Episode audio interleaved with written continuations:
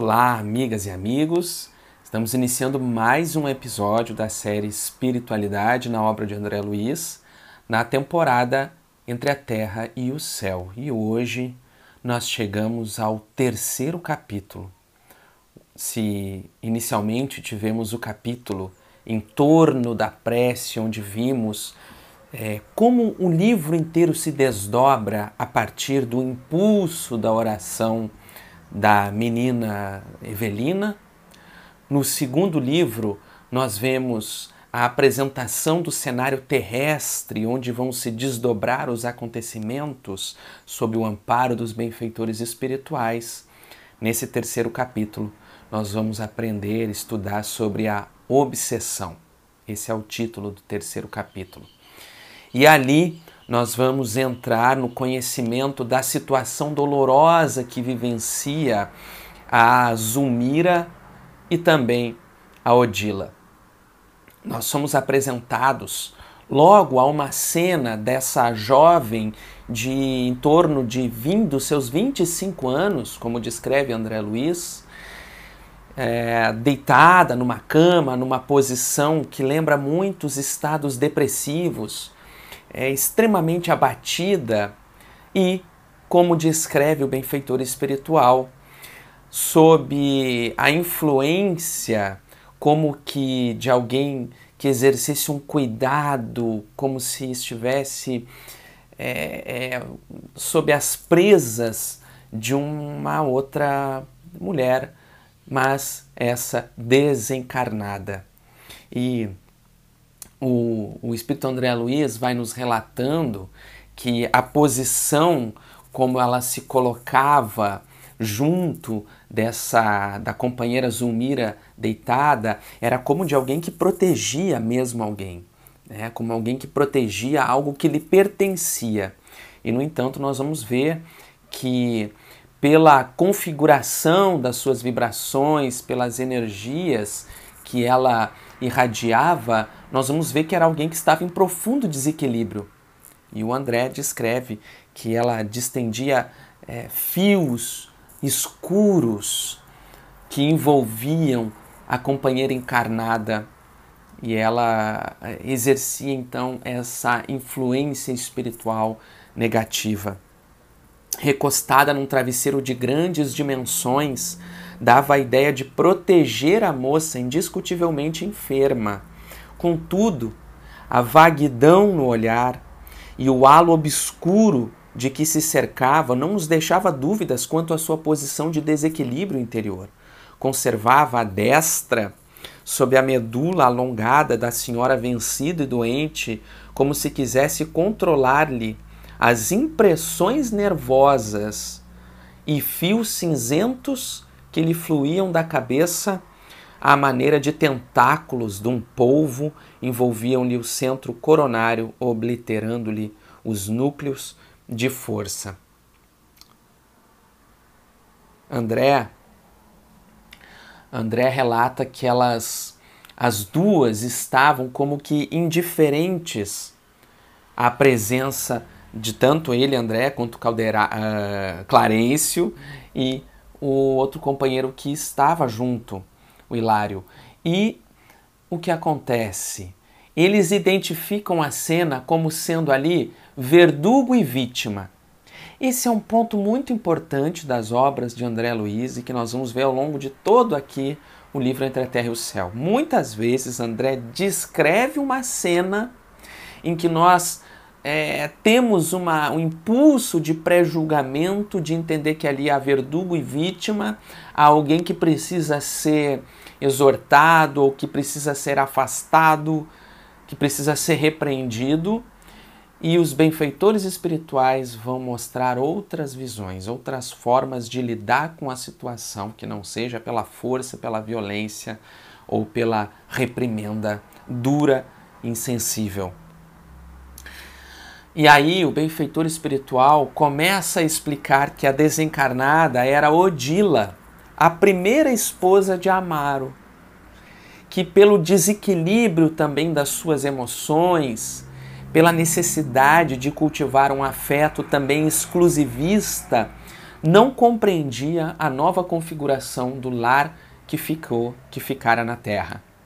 Ele diz: dolorosamente transfigurada pelo ciúme a que se recolheu, empenha em combater aquela que considera inimiga, e mantando-se a ela pelo veículo perispirítico na região cerebral, dominando a complicada rede de estímulos nervosos e influenciando os centros metabólicos, com o que lhe altera profundamente a paisagem orgânica.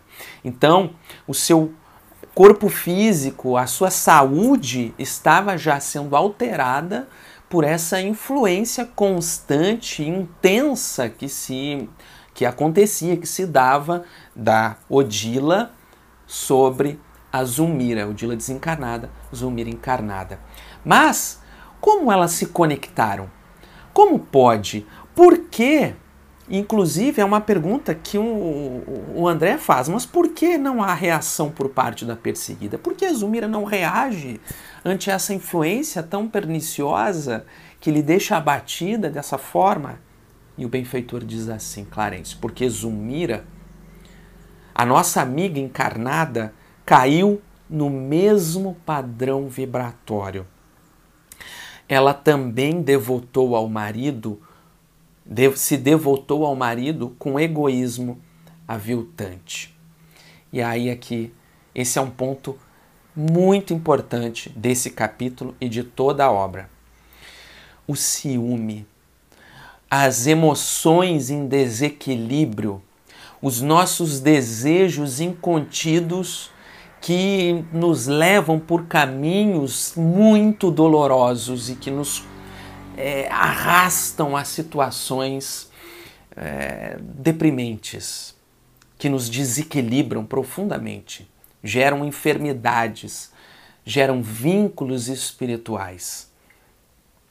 Odila e Zulmira se vincularam porque nutriam um sentimento semelhante, tinham é, formas de ver o relacionamento é, semelhantes e se vincularam por uma situação extremamente dolorosa que vai acontecer e que nós vamos acompanhar. Ela, a, a Zulmira, tinha um profundo ciúme da relação do companheiro Amaro para com os filhos, os filhos que ele teve com a primeira companheira que desencarnou, a, tanto a Evelina quanto o Júlio, o pequeno Júlio. Mas, especialmente com o pequeno Júlio, ela tinha muita dificuldade quando ele dedicava carinhos e afetos, ela chorava, ela ficava com raiva escondida e começava a acalentar um desejo de que ele sumisse, de que ela pudesse ficar sozinha e ter um amor exclusivo para si. E como nós vimos no primeiro capítulo, todo desejo é manancial de poder. Nós temos responsabilidade por aquilo aquilo que cultivamos em nosso íntimo, que passamos a desejar e criar à nossa volta. Nós temos responsabilidade quando não damos nova direção ao nosso pensamento. Então o benfeitor diz: e porque as atenções de Amaro se concentravam particularmente sobre o menino, muitas vezes emitiu silenciosamente o anseio de vê-lo afogar-se na praia em que se banhavam ela começou a pensar silenciosamente que seria bom, quem sabe, se ele se afogasse na praia em que eles se banhavam. Olha aqueles pensamentos que afluem e que às vezes não damos a devida atenção, não prestamos atenção que aqueles sentimentos devem ser transformados, devem, devem ser afastados de nós, observar por que eu estou pensando isso. E não deixar que esses pensamentos nos envolvam tomem corpo, tomem forma, a fim de mesmo definir uma atitude nossa. Pois bem, é o que acaba acontecendo. É, numa determinada excursão à praia, a companheira permite que o pequeno Júlio se afaste e adentre o mar e ele acaba sendo colhido pelas ondas e desencarna numa tragédia, num afogamento. E naquele momento ela se sente extremamente culpada, Zumira, e a companheira desencarnada que acompanhava a cena vincula-se a ela e estabelece-se então a sintonia e o profundo vínculo obsessivo. O sentimento de culpa é sempre um colapso da consciência e, por intermédio dele, sombrias forças se insinuam. Zulmira, pelo remorso destrutivo, tombou no mesmo nível emocional de Odila e ambas se digladiam num conflito de morte inacessível aos olhos humanos. É um caso em que a medicina terrestre não consegue interferência. Então, nós vemos que as duas se vincularam num processo de perseguição e de vingança, necessidade de vingança. O que fazer então? O que é que nós faríamos se estivéssemos diante de uma situação dessa? André Luiz relata os seus impulsos, a sua vontade, que reflete muito os nossos padrões de ser, a nossa forma de ser. André e, e Hilário já têm um movimento de afastar aquela que eles julgam ser a algoz, que eles julgam ser a perseguidora, considerando que havia ali uma vítima. Então eles se movimentam e queriam afastar, e o benfeitor fala para eles: não, a violência não ajuda. As duas se encontram ligadas uma à outra. Tão importante pensarmos nisso a forma como os benfeitores espirituais nos ensinam a resolução dos conflitos, a, ao desenlace de certos vínculos de ódio, de raiva que se estabelecem. Às vezes, muitas vezes, uma criatura que, se, que atravessa uma experiência de desequilíbrio não é uma pessoa cruel. Não. É uma pessoa que momentaneamente vive um estado de desequilíbrio e por isso pode muitas vezes ter atitudes cruéis, mas não é uma pessoa é, completamente má, dedicada, devotada ao mal, ao exercício da crueldade, mas necessita muitas vezes de um toque de amorosidade, de saneamento de uma dor para que se transforme. E essa é uma grande lição que Clarencio vai trazer. Ele diz: a violência não ajuda, as duas se encontram ligadas uma à outra. Separá-las à força seria a dilaceração de consequências imprevisíveis. A exasperação da mulher desencarnada pesaria demasiado sobre os centros cerebrais de Zulmira. E a lipotimia poderia acarretar a paralisia ou mesmo a morte do corpo. Então aqui poderia haver inclusive consequências físicas para a companheira. Por isso os processos de trabalho mesmo é, do exercício desobsessivo precisam ser trabalhos amorosos, de esclarecimento das mentes que se encontram envolvidas no processo. Por isso a importância do Evangelho no lar, da leitura edificante, de assistir uma palestra, uma exposição doutrinária que faça repensar formas de agir, sentimentos, educar emoções, que faça com que a pessoa possa abrir caminhos de renovar formas de ver a vida e de agir. Tanto o, o, que, o encarnado quanto o desencarnado, ou seja, aqueles que estão exercendo ali essa sintonia, essa influência mútua, porque a, a obsessão ela se dá tanto de encarnado para desencarnado, quanto desencarnado para encarnado, ou entre encarnados mesmo. Essa influência constante que um espírito exerce, negativa, que um espírito exerce sobre outro. Então é preciso transformar a forma de pensar. Mas então, clamou Hilário contrafeito, como extinguir essa união indébita, que ele já julgava ser indébita? Não será justo afastar, veja só, o algoz da vítima? Então ele já pressupõe que há ali um algoz e uma vítima.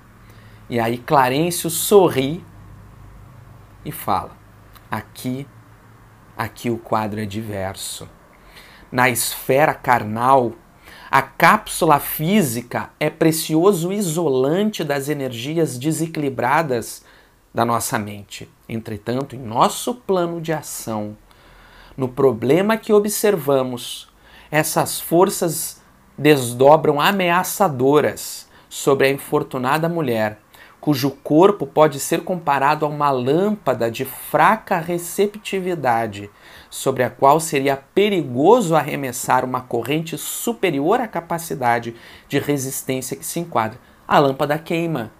Se nós pegarmos uma lâmpada de 110 volts e ligarmos numa corrente de 220, ela queima. O filamento não dá conta. É, é a mesma comparação que o benfeitor faz aqui. A inutilização seria completa. Mas o que fazer então? Que fazer diante desse quadro do processo obsessivo que se instala? Os benfeitores foram convocados pela prece a, de alguma forma, auxiliar. E aí Clarencio, Clarencio esclarece: será preciso Precisamos atuar na elaboração dos pensamentos da infortunada irmã que tomou a iniciativa da perseguição. Não há violência no processo desobsessivo. É o que o benfeitor Clarencio é, é, traz para a reflexão. Não pode haver violência nesse processo. Por quê? Nas obras de André Luiz nós vamos ver isso constantemente é muitas vezes aquele próprio espírito que inicialmente exerce o papel de obsessor que será o trabalhador do bem que vai auxiliar aquele que era o seu perseguido no restabelecimento da sua saúde, da sua harmonização, assim que consiga reharmonizar-se. Porque esse é o grande objetivo do, da vida do universo, da vontade divina que nós nos reconciliemos e nos amparemos mutuamente. É essa a lição central do livro Paulo e Estevão, em que Estevão, que seria a vítima de Paulo, acaba sendo justamente aquele que vai ampará-lo, auxiliá-lo. E aqui, no livro Entre a Terra e o Céu, nós vemos esse caso em situações do nosso cotidiano, do nosso dia a dia, que podem ser a minha, podem ser a tua. Pode ser uma situação como a que você está vivendo, como eu estou vivendo. Então ele diz: é imprescindível dar outro rumo à vontade dela, deslocando-lhe o centro mental e conferindo-lhe outros interesses e diferentes aspirações. É um processo de evangelização do coração. Mas para essa ação é necessário planejamento, é necessário é, é, atuação de forma racional, pensada, planejada. Não bastaria, naquele caso, meras palavras, não bastariam meras palavras, uma simples doutrinação daquele espírito, da Odila. Era preciso alguém que trouxesse um toque de amorosidade alguém que irradiasse um profundo amor para transformar aquele coração e despertá-la para o desatino que ela estava vivendo. Como poderia? E quando ela tem uma breve percepção da presença dos benfeitores, ela se agarra, e nós vemos a cena que é, é uma cena dolorosa, impressionante. Ela se agarra, ela desencanada, se agarra a Zumir e fala: Ela é minha. Eu não vou permitir, ela é assassina. Eu não vou permitir que libertem ela. Olha o nível de desequilíbrio. E eu não vou dar spoiler do livro, para quem não leu ainda. Mas essa Odila que nós estamos acompanhando agora, vendo aqui, exercendo esse processo obsessivo, parecendo alguém cruel, nós vamos nos surpreender muito ao longo do livro com ela que essa é a nossa história também. Então, o benfeitor diz assim: a questão nesta casa realmente surge melindrosa. É necessário buscar alguém que já tenha amealhado na alma bastante amor e bastante entendimento para conversar com o poder criador de renovação. Refletiu alguns instantes e aduziu contamos em nossas relações com a irmã Clara. Irmã Clara. Rogaremos o concurso dela. Vamos pedir ajuda a irmã Clara nesse caso. Modificará Odila com o seu verbo coroado de luz, inclinando-a ao serviço de conversão própria. Por agora, de nossa parte, somente nos é possível a dispensação de algum alívio e nada mais. E aí, mais adiante, nós vamos conhecer esse espírito inspirador, a irmã Clara. Mas, no próximo capítulo, nós vamos ver Zulmira adormecendo no corpo físico, afastando-se temporariamente pelo sono e o encontro entre as duas, Odila e Zulmira no mundo espiritual. Um encontro impressionante, doloroso, mas que dá início também ao processo de transformação desses dois corações. Vamos juntos? Te aguardo no próximo episódio.